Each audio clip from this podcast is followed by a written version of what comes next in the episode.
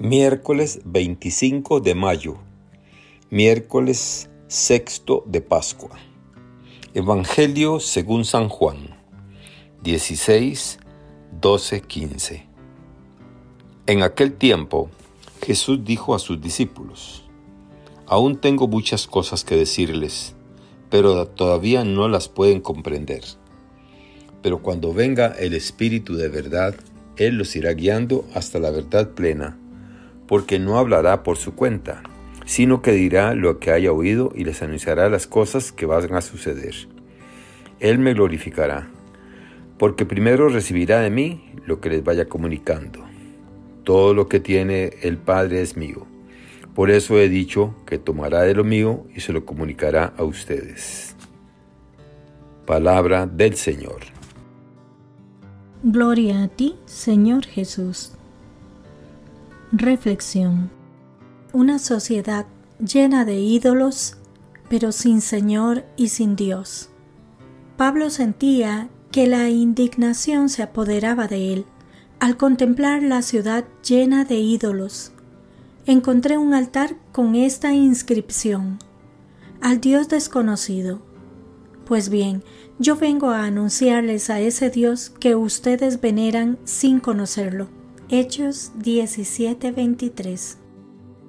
Es muy gratificante poder seguir día a día con toda la comunidad cristiana el recorrido pascual que realizaron los primeros discípulos y discípulas, la primera comunidad de Jerusalén y cada una de las generaciones de bautizados que, como nosotros, tiene a Jesús resucitado como centro de su vida y peregrinar de hijos de Dios.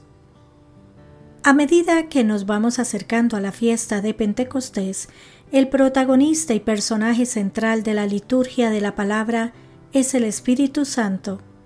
Pablo vivió todo tipo de experiencias por dejarse guiar por el resucitado y el Espíritu de Jesús.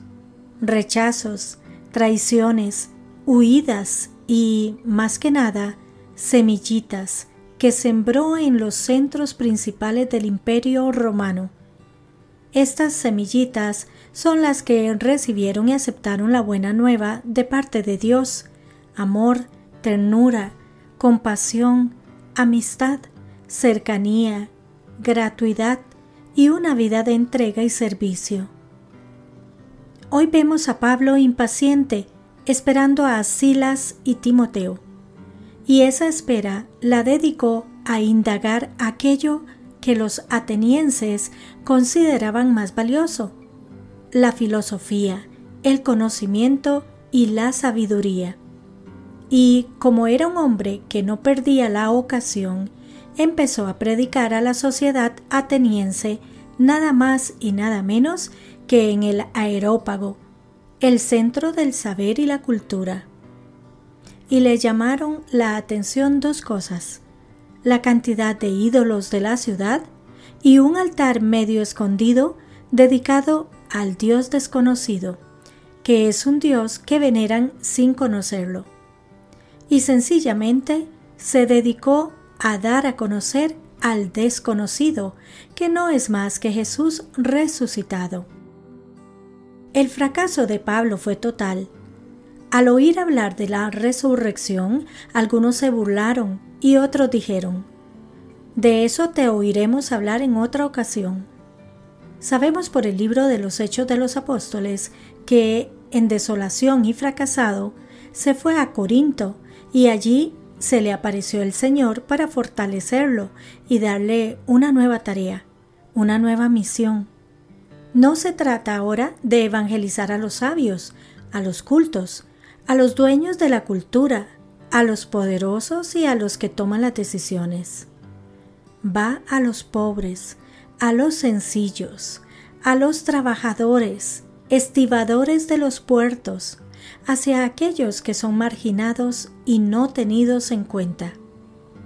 Textualmente se lo dijo, No temas, sigue hablando y no te calles, que yo estoy contigo y nadie podrá hacerte daño, porque en esta ciudad tengo yo un pueblo numeroso. el mensaje de la resurrección es profundamente evangelizador y cuestionador a la vez, tanto del mundo de la cultura como de la cultura del saber, del conocimiento o de quienes deciden por lo demás. Nuestro mundo está en sus manos, controlado por ellos y manejado a su antojo. Y, sin embargo, cada vez más nuestra sociedad está llena de desigualdad, pobreza, injusticia, violencia, corrupción, inseguridad, infelicidad. Creo que somos nosotros quienes podemos ahora reírnos de los sabios y poderosos de este mundo, porque con tanta ciencia y conocimiento no son capaces de acabar con las guerras, la destrucción, la destrucción ecológica. Un mundo sin confrontaciones, con cabida para todos y respeto a la vida humana. Lo que Pablo predicó en el aerópago es lo mismo que predicó Jesús de Nazaret por todas partes, el amor, la cercanía, la solidaridad, el compartir, la ternura y la misericordia, la amistad y el caminar juntos, el tiempo para los pobres, los sencillos, la transparencia de vida, y los pacíficos y los que construyen la paz son los que cambian el mundo. Al final que Pablo no fracasa. Quien fracasa es la sabiduría de nuestro mundo, que con tanta ciencia, técnica y poder muestra una gran incapacidad para transformar nuestro mundo tan trastocado, débil, frágil y vulnerable como ha puesto de manifiesto esta pandemia que ha afectado a toda la humanidad. Queremos terminar identificándonos con Pablo y la indignación que sintió ante tantos ídolos que contemplaba. Muchos de nosotros dirán que somos hombres y mujeres del siglo XXI y que los ídolos son del pasado, de otra cultura y no de la modernidad. Respondemos con las palabras de nuestro arzobispo Monseñor Rafael Quirós, quien en su carta pastoral Jesucristo, Señor de nuestra historia, nos señala que los ídolos de hoy están en lugares bien visibles. Es interesante ver que muchas propuestas económicas o políticas se practican como una religión. Por ejemplo, el consumismo, que es adictivo, se convierte en religión en la medida en que se señala que no progresa la sociedad, sino se promueve. Los grandes centros comerciales son sus templos y lugares de peregrinación. Ahí los comportamientos asumen rasgos de verdadero culto. El poder, placer, el dinero, la fama o exaltar la estima personal son las fuentes en las que las personas buscan saciar el sentido de la vida, en algunos casos hasta llegar a una verdadera esclavitud.